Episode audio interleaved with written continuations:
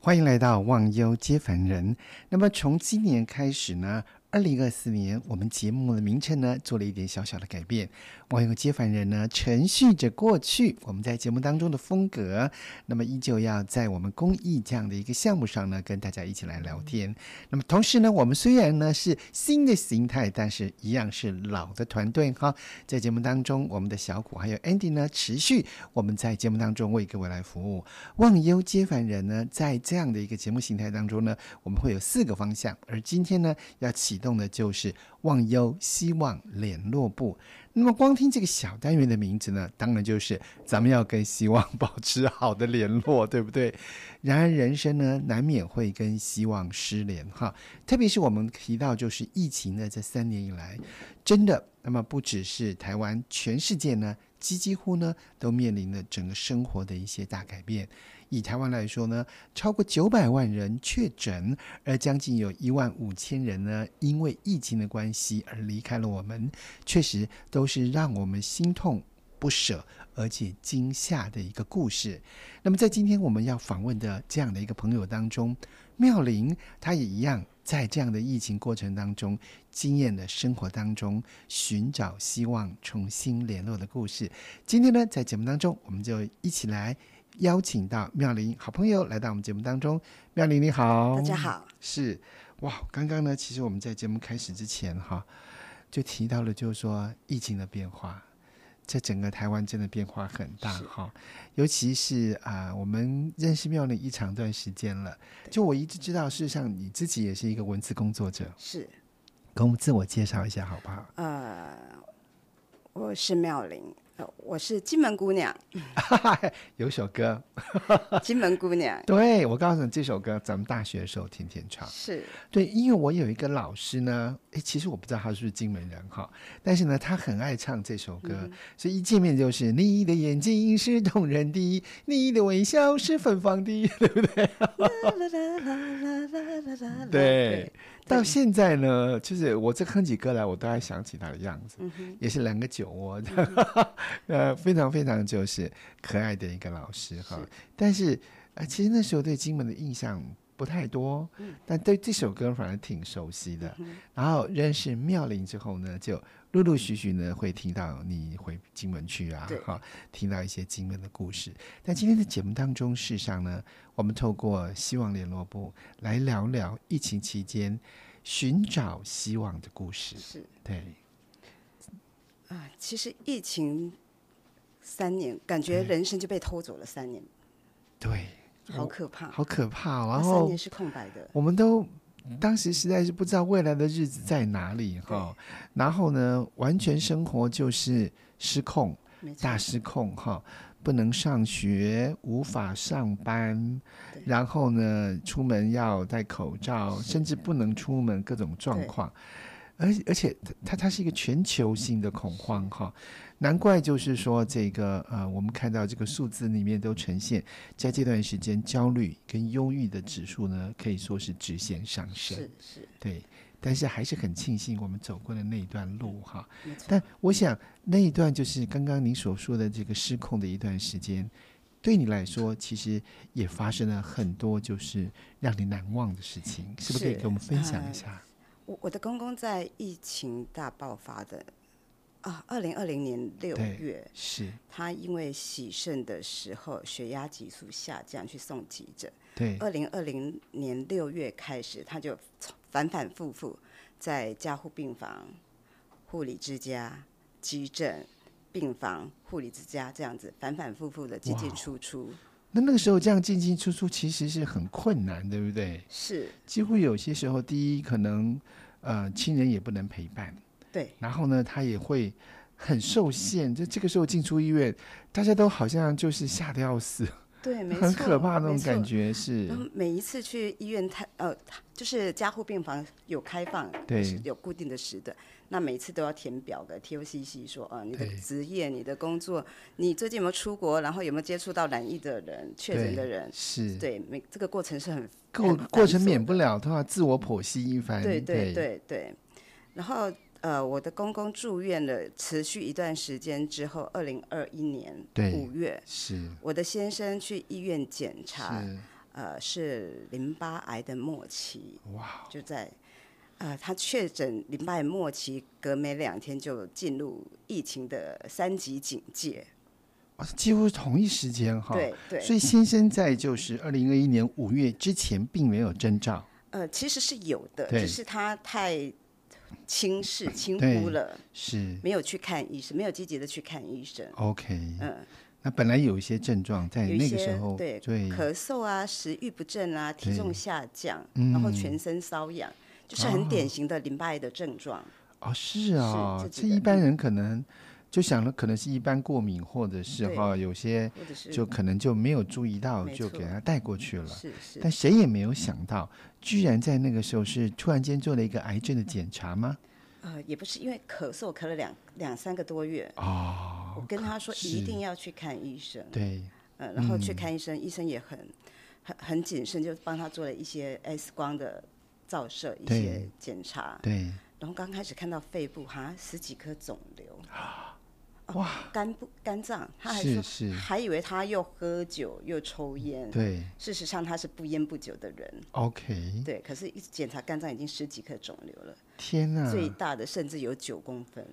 九公分很对惊人呢对，是对。那么在那个时候是肝的部分，比较明显的就是肝脏的部分，后来又做了其他的检查，对最后才确认是淋巴癌末期。 ，OK，嗯。哇，淋巴癌末期，那他当时又碰到了就是这个疫情警戒哈，那那真的是整个人心都拧在一起了，对完全就是这个恐慌加着慌哈，对，对，那当时的那个一个情况之下，其实真的是突然间就心就跌到谷底了是。对，那当时是怎么样熬过的呢？呃，其实，嗯、我我觉得我的心理素质的状况应该还不错。对当他确认已经是第四期的时候，对，呃，医院就会问，就会拿来那个放弃急救，其实是是安宁安宁的一个同意书。哦哼，然后因为之前已经看到我公公全身插管的状况，对，他全身插管大概有大半年的时间，那很辛苦，很对痛苦对哎、然后很手痛被苦。绑着，对所以我就跟我先生讲说，哦，你已经看到爸爸全身插管的状况了，对呃，那你自己想清楚，对，如果你觉得你要跟爸爸这样子，嗯那么痛苦的话，或者是说我我就拿那个放弃急救的同意书，或者是是说我们就先把这个同意书签了，对，就开始跟他讨论对哈，然后也听他自己的意见，对是对那我觉得他很好，他想都没想他也签了， ，OK，是是所是以，他是当事人，我是见证人。对，是是对是。可见你们平常在这个沟通的过程当中，都有这样的一个默契存在。是是，对，所以就签了这个放弃急救对哈。所以这个莫奇到这个放弃急救签下去之后呢，身体又经验了什么样的一个困难呢？其实瘙痒一直都有，对然，后会会肿、会痛，嗯是肿瘤长长得越来越快，然后越来越痛。。是，他是很多次都跟我说他要放弃治疗了，对。当时是做什么样的治疗？呃，有化疗，是因为他的肿瘤太大，不能不要能开把刀，嗯不能开开刀。刀。对，那是就是化疗跟标靶对一起，嗯嗯，哼双管齐下。对。那么在化疗跟标靶的这个治疗之下，就是身体还是非常的虚煎熬跟痛苦对嘛，哈，对是，对。可是那个时候好像也只能治疗哈，是这一般人在这个情况之下，也好像只能尽最大的力在医疗上哈、希望能够找到一个就是健康的出路。对对对是。那么后来在这个疫情期间怎么办？会不会都没办法照顾他呢？因为那个时候有规定要打满三剂疫苗对才可以嗯到医院去陪病。对那其实之前也听了很多打疫苗有副作用的 case，对甚至死亡。对对对，所以我想说，我的先生已经是末期了。对，嗯万一我打疫苗有副作用，也、也怎么样了？那对我的小孩怎么办？是是，所以我就自始至终我就没有去打疫苗。对，在没有嗯打疫苗的情况之下，我是不能去病房陪病的。嗯哇，那你真的两头煎熬是哎、是是就是说一头又想着又担心先生需要人照顾对，一头又害怕，就是说去了医院哈，孩子谁照顾？是这种非常非常煎熬的这个状态，没错。对，这那那在后来该该怎么样面对这个难题？哦，我我每次去医院送补给品，我我只能把补给品他想吃的食物是送到护呃护理站护，理站，对对，再由护理人员转交给我的先生。对那我每天要出门之前，对我一定是全身装备，对呃，包含连帽、帽 T，对，对，因为我要保护我的头部对，护目镜、是口罩是一定要的。是是，然后出门之前，我还会把换洗的衣服先准备好，放在浴室里。对，回到家之后，立刻换 洗，对对，就是先在户外喷完酒精之后，对然后进到家里一定就是开始呃洗澡、洗头、对，洗衣服这样子。好好的做一个净化，嗯对哈对对，要保啊光护嗯是去看医生这件事情哈，如何就是说在心里在生理能够好好的照顾家里面各个的人的时候，就很大的煎熬。没错，因为就听你提到这个三个母亲，那么有三个不同的立场，是这个没部分错嗯指的三个母亲，一个母亲是你嘛哈，是另外一个还有就是呃，我的婆婆跟我的妈妈站在婆婆就对是我先生的妈妈的立场，是她当然是希望我这个儿媳妇天天都去医院照看顾我的老公，对陪伴对我的老对公，是对，呃，虽然我不能进去，至少呃必要的一些食品、对补品可以对带去给他的儿子，我的先生。对可是站在我母亲的立场，她是又很担心、很害怕。啊，有三级警戒，每天确诊死亡的 case 那么多，对。如果他的当时真的小很孩紧下，他的小孩我，我就是我对去医院被感染到感了染的话该怎么办？对，这是第二个妈妈的那种担心跟焦虑，对然后第三个妈妈就是我本人了。对对，一方面又担心我的先生，一方面也会害怕说，哦，我去医院如果被传染到了怎么办？对，所以我才会在每天出门之前就对把自己全身全的副武装，对，没哈错，然后换洗然的衣后服准尽备，可能的就是快这去个快保回，护措 施，快对去对快对回这些过程没当中错，没错是。，所以这样的一段就是这个煎熬的这个时间哈，陪伴先生大概多久的时间？你在这个过程当中，其实听你谈话这个语气哈，就可以感受到其实当时真的是扭毛巾的心情，是没错，对不对？哈，就是说这个心里面就是说一下子上，一下子下，就是几乎就是撞击在失望跟嗯是希望之间哈。所以在这个过程中，大概有多长的时间？嗯，我的先生二零二一年五月确诊末对期，然后一直到二零二二年四月下旬是过世了。是，哇，哦就将近一年嗯年的的时时间，间将近嗯一年的时间。那其实很感很感谢他，就是因为在疫情期间我没有办法陪病的关系，对，所以我其实没有看到他最后最后受苦的样子。对，呃，那也很庆幸说他刚开始治疗的时候体重大概是八十三公斤，对，一直到走的时候体重七十三公斤左右，哦，就是没有到对，瘦骨如柴的阶段。是是是，对，是就瘦了十公斤，但是就一个癌症的人来说，其实他真的这个体相哈都还算是对比较对安然的，对是在这种情没有况下到，嗯那种皮包骨的地步。对，这样尤其是像我们说化疗跟标靶这个部分哈，都是这个非常呃就是困难的对这样的一个治疗方很式多嘛。副作用，然后对会，暴瘦，是是是是，所以那段时间就将近这一年的时间，他就是在医院里面进行哈，就是进进出出。进进出出。我们来休息一下哈，那么再继续呢，请妙玲跟我们分享这一段呢，在疫情期间裴先生最后一路的希望故事。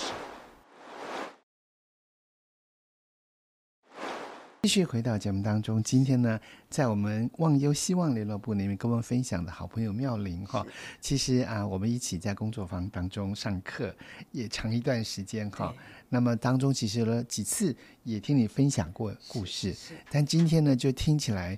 一听我都几乎都忘了我们的一个时间，好像好像时间就凝结在这个谈话当中，而且我相信就是说。再度提起来，心里还是会有煎熬，是没错，对。但非常感谢，就是说，即便这么煎熬，你愿意再一次的，就是透过分享表达。其实每一次分享也是一个疗愈的没机错，缘，没错，因为我们重新燃起一个就是希望，然后找到当时面对这么困难的勇气哈、是所以当时就是提到，在二零二二年四月的时候，先生就离开。是你你当时听到先生离开的消息是接到医院的这个通知吗？是啊，那对天晚上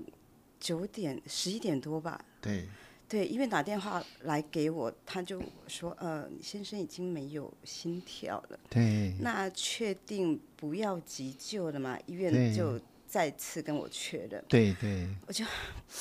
深呼吸，我说，嗯，不要急救 了，对，对，对，就是因为其实很早他也已经签了这对个放弃急救对的这个同意书嘛，是哈、是，所以但是医院还是基于院方哈，对所以重新的再跟您确确认一次。对嗯对那我就说不要急救了， ，OK，好，这是我第二次做了这种决定，这种宣告，这个心真的要是能够很安的定哈。是是，那孩子当时也就是也知道爸爸这个时候也离开了吗？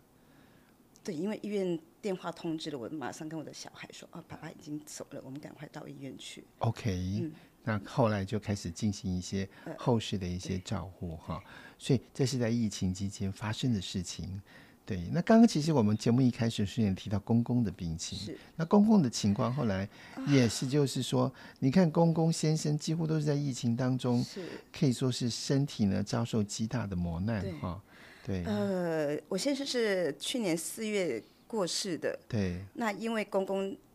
四月下旬也刚好又进加护病房，对所以我们始终不敢跟公公讲这个噩耗这个消，OK 息。哦是，对，一直到呃去年八月中秋前后，对我公公梦到我先生，是，对，所以我婆婆才顺势跟我公公说啊，细可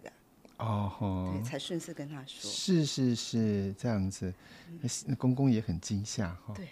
很惊对吓是，所以公公等于是说白发人，呃黑发人送白，哎，白发送白黑发发送，送黑发嘛哈对，所以这是就是肯定是非常的痛苦，对，是，所以在这样的疫情期间哈，然后索先生就突然间从知道他的这个淋巴癌到离开这一年当中，嗯我相信你心里面也经过了很大的这个挣扎跟痛苦。你觉得这么痛苦过程当中，一直支持你的力量是从哪里来？啊我觉得是小孩，是小孩啊、对对怎么说？你可以感受到，就孩子这个部分，不管如何，为母则强。这个家呢，爸爸生病，妈妈要好好顾着呢。对，要撑着，要撑着。嗯要撑着。嗯，哈那也很感谢小孩，因为他是水瓶座，比较无厘头，外星人的个性。哦，你是讲我哈，你知道跟我完全赶快哦。我我先生就是排位设在我们家，然后就是对有一些同学朋友会来看 我，来对，探视。是，然后我大学死党来的时候，我女儿竟然是在我头发上面大做文章，她在我头发上面绑了十几个小尾巴，为什么呢？代表什么意思 呢？她在逗我笑，嗯哦，是是是是 她是。在逗我笑。哦，他的方法也 是，她说我妈妈哎果然很可是水瓶座。爱，就让我哭笑不得。哦哦哦，对对，就是即使在很伤心、很难过的情况之下是，他还是有办法搞笑。啊，嗯是我我觉那得这个真的是孩子的贴心的方式是哈。对，可能对妈妈来说就是说阿基玛显诺啊，或匪夷所思。但正是因为他匪夷所思，会令人觉得对像你一些所说的无哭厘笑头不对得对哈，很无厘头。对，对，是，所以这一整个过程当中，这也反映出孩子的心境吗？呃，是我我嗯是觉得他跟他爸爸一样，就是蛮乐天、蛮开朗的。对，呃，也许我感觉不出来，他把死亡看得很重，对，也也许经历的够多，看得够多。嗯对。呃，因为公公婆婆家是从事殡葬相关的工作，哦，是是对是，那他他等于从小就已经就是来常常会听到这样的话题。呃，对对，不对而且从小到大，可能家里的长辈刚好对年纪到了，或者是生病了，对他也参加过很多告别式， ，OK，嗯，然后公公婆婆比较没有忌嗯讳，比如说可能在在一些仪式上面，他是允许被去去摸一些小东西的，啊，摸一些小东西是指，譬如说呃牌灵位上面的金童玉女。哦，是对是是，我们从小会被告诫说，嗯、那个东西你不能碰。不能碰，有很多相关的禁对忌对嘛。对，嗯比方说这个不能哭，哈、那眼泪不能掉在对这个往生者的对身上，这样子。其实这些禁忌都是有文化的背景，是，但有时候对孩子来说就是很大的他不懂惊吓，对。对，很大的惊那吓。他对金童玉女那个小小小小小人金童、头小玉女，对对，很好奇，就想要对去拿来玩。啊哎哈，婆婆没有阻止他，了解了对，解，就是蛮蛮蛮包容他的。能包容他的，所以也因此养成了这个孩子的对于这个生死的议题呢，就没有那么大的压力。对他可以理解，就是说，就是只是人生哈，生死都是我们必经的过程。那么，孩子这样的一个就是成长当中看待死亡的这样的态度，能够比较安在这个情况，反而支持了你。是是是嗯，好，这个是妈妈可以是说力量来自孩子，孩子呢逗笑妈妈，让这个整个过程当中呢，能够依旧在生活当中是找分找回一份平静跟乐观。是。我们来休息一下，进一段广告，再请妙玲跟我们分享希望联络部。让我常在想，就是说这么大的一件事情，好，可以就是说，家中本来就是你先生还有就是小孩嘛，哈，对三个一人，家三口，突然间就是这个先生面临这样的一个，就是可以说是生病而离开，那对整个家来说，几乎就是极大的改变。是每天早上醒来过日子等等，晚上睡觉，这这是改变是非常非常大嗯是。所以那过程当中，你自己的心境有没有经历过什么样的一个就是困难，或者是说调试的方式呢？我是允许自己悲伤。了我解，我常常说呃，就是有朋友可能历经一些亲友死亡，对，我我常常会说呃，不说节哀，我觉得哀伤一种情绪，对你怎么可能去截止它呢？对，怎么可能像节约能源一样呢？对，对我我不说节哀的人，对，呃，所以呃，四月我先生过世之后，当然是有一段时间是心情比较郁闷的，对，也不想出门，也不想跟朋友联络。对，这个时间大概持续了四个多月之后，慢慢的有朋友会约我去爬爬山，对，去吃饭，对去喝咖啡什么的，对我，就觉得哎，我可以走得出去了，是对是我就是开始慢慢接受朋友的邀约。是，那我觉得很幸运的一点就是我在脸书上面就看到一个对，进行工作坊对，的一个广告，是，然后我就报名了。对，那我也也没有想到说哦录取不录取的事情，对可是一直到快开课之前，是我，忽然接到一通电话说哦我被候补录取了，是，因为在我前面那一位呢，呃录取的人呢，他因为没有打疫苗，对他也不敢搓 鼻子，那时候还要搓鼻子，那时候还要搓鼻子， 对对对他们也不敢搓鼻子，所以他就把那个名额让出来。嗯 OK 所以我很幸运的就参加这个静心工作坊。对，对，这是是去哎、去年九月中旬的事情。是是对，我是就，所以我就参加了这个静心工静静心工作坊。所以那是你走出来之后的第一步，可以这样讲。对，哈就是比较接受呃跟陌生人接触。哦 OK，对是开始愿意就是说参与一个团体哈对，嗯那么就是走进一段人生一个新的一个转进嘛哈是。但其实你刚刚讲到一个就是不说节哀这件事情，我觉得特别好，特别重要。是因为事实上，在《黄帝内经》里面就提到，其实我们人该哭的时候就要好好是哭是嗯哈、真的碰到这么样的事情，人不可能不悲伤、不低落，但我们接纳，我们需要那个过程当中，在那个过程当中，就好好的让这个悲伤或低落呢，就是穿越那一段就是生命的低谷，就好像一个人走进森林，他就是会有沼泽区嘛，嗯我们得一步一步的慢慢走过哈、所以在那个过程当中，你在走的过程当中，刚刚提到孩子给你很大的这个力量，是但你知道有些有些人在这个时候会变得非常孤立，嗯，那孤立跟独立不一样哈，孤立会觉得很无缘，嗯你那个时候会觉得没有人帮助，还是说你是可以接受，就是说就好好地去经验那段是这个失落的日子的？我我觉得婆婆是我很大的一个后盾。哦，是，对，嗯，因为我们住得近，所以她对常常就会就会来家里看看我怎么样。哦，对是是是，所以当时就关有心我说们母女两个生活的对哇，所以婆婆还是非常非常的爱你跟小是孩是哈，所以她会时不时过来看一下，时不时过来看一下，嗯这个也会成为你生活当中的一个助力。是没错，这样你知道就是说婆婆在关心哈、然后对于先生在这个整个就是说整个好像突然间离开了我们的生活，你是怎么样的调试的呢？呃，我刚刚说小孩是我很大的一个动力，对，对，所以我想说，呃，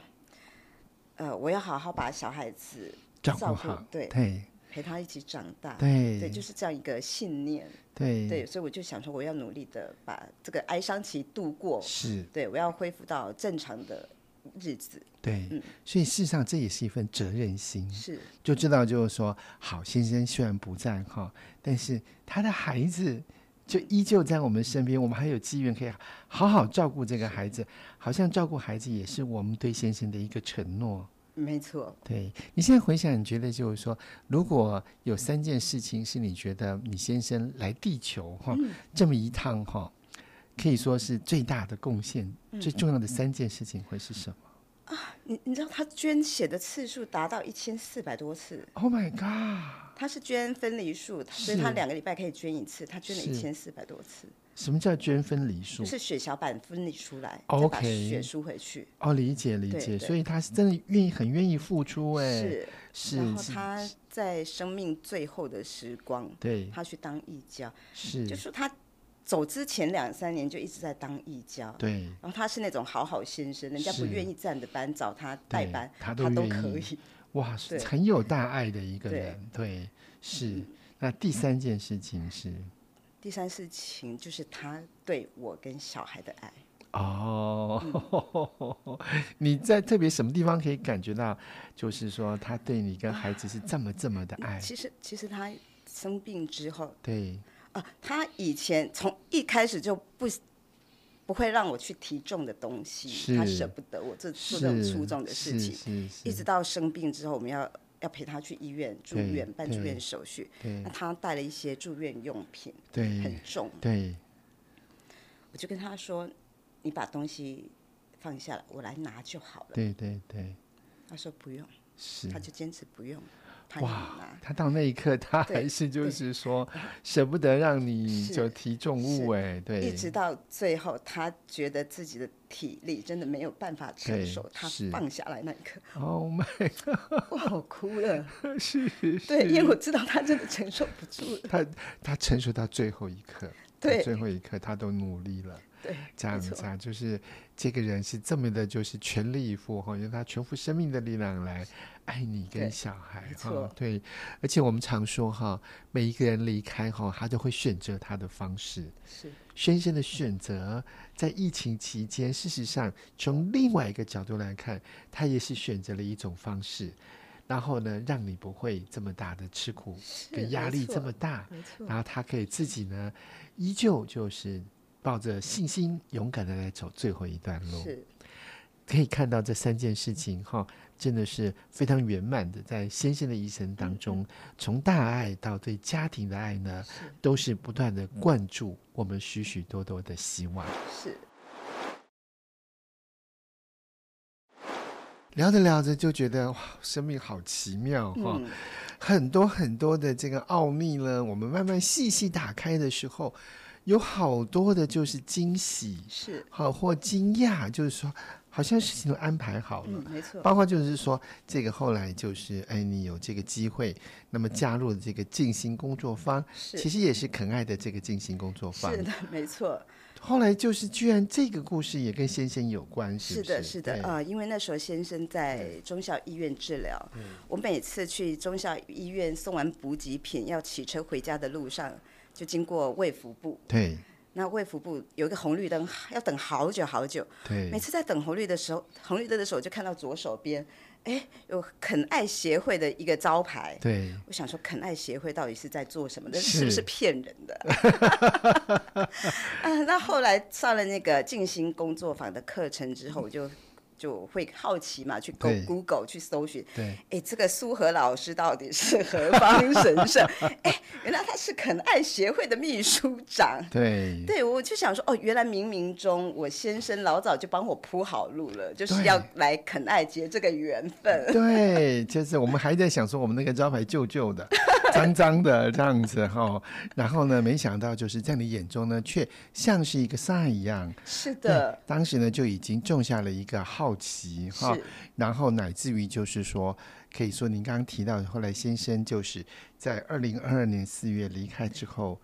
一段时间的煎熬之后，哎，就报名就加入了对这个进行工作坊。对对。加入之后，你觉得对你的改变是什么？我觉得很开心的一点就是说，我可以在工作坊的过程当中对毫无表，呃，毫没有没有丝毫保留的去分享自己的分故享自己，事，然后去对抒发自己的情绪，对可以哭，可以笑，可以拥抱，对，可以爱，这真的很感是动，我觉得这是我们彼此陪伴的一段路哈。就是说，一般来说啊，可以哭，可以笑，可以拥抱，好像是个很日常，那其实并不容易对。，没错，在生活当中并不容易是哈，的因为我们太多的这个我们的社会化的一些嗯学习哈，美赛考啊，不能笑太大声，没礼貌。我们是嗯我们有太多太多的制约，但如果有这样的一个时间跟空间，我们在这个地方可以可以释放。表达我们的情绪，然后流入我们心中就是真实的情情感，绪乃对，至于我们的创伤，就会在这个地方发生自我疗愈的力没量。错，所以你觉得就是说，你尤其对你来说，那个那个上一更清楚，就是其实先生一直在铺路、哎、是啊对， 他一路就是说， 啊你就你在讲就是说，他把那个终于那个重物放下的那一刻，哈，是其实呢，他一边放下，一边呢已经另外一条路又在照顾着你前进，然后让你就是说，在他离开之后呢，又找到了一个团体，是一个家的感嗯觉，嗯没哈、错，所以你这样讲，就觉得好像好像生那个先生就在一直就是在你身边照顾你的感觉，是啊，可以这样讲吗？没哈错是好。所以有时候我们可以看到，就是说这么多的怀念嗯哈。那今天也分享的就是先生最重要的三件事情，乃至于就是说一路走来哈，你自己也找到了一个新的这样的一个工作方好来帮助自己是这样子。李克富给我们就是我们的听友哈，我们的就是这个节目前面的朋友一点点建议。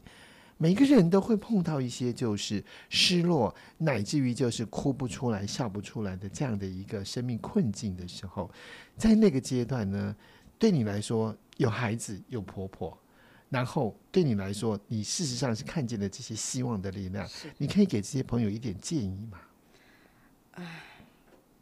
不要躲在阴暗的角落里，这点很重要。是，是要努力走出来。嗯对这当然是很很虚幻的一个一个陈述，对，可是我觉得就是要去找适合自己的团体，对，适合自己的朋友嗯对圈，是适合自己的活动，对。不要把自己关在关在家 里。对，不要躲在角落里是面，的躲得越久要出来就越难是，对的不对是的？而且呢，你看找路这件事情，我们今天一路聊起来，都觉得就是说，连先生在冥冥之中都帮你找路，是， 对不没对？错，你看他都知道找路多重要，是但是我想也是因着你跟他的缘分和默契，你也顺着这条路呢，知道就是说，先生就是虽然不在身边，但他转换了另外一种方式，让这份就是彼此的爱呢，依旧能够在生活当中发生。是的，对，是，所以孩子现在也就是一天一天长大了对哈。对，然后那个十个小辫子的故事继续发生，水瓶 座，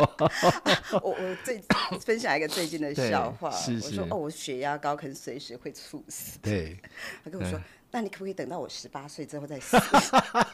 为什么？他已经成年了，我可以不用管 他，很水平吧？对对，可是他这样讲，表示就是说他还想让你管个几年吧，是是对不对？我说你不行哦，你要管我管到十八岁 哦，可能他会用这种方式来。哎真的很跳对，我脱。们就没什么忌讳。对，不然你那本来呢，就是说好像还有点悲伤的一个话题哈，被这么一搞笑 呢，就破梗了耶。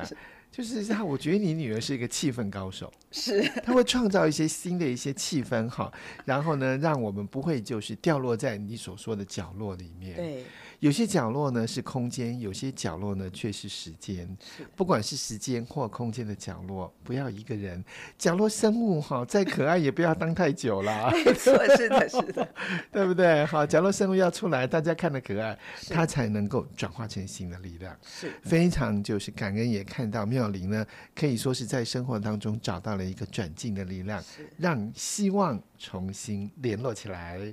今天非常谢谢妙龄在节目当中跟我们分享这段煎熬但是充满了勇气跟找到希望的故事，谢谢妙龄，谢谢，谢谢。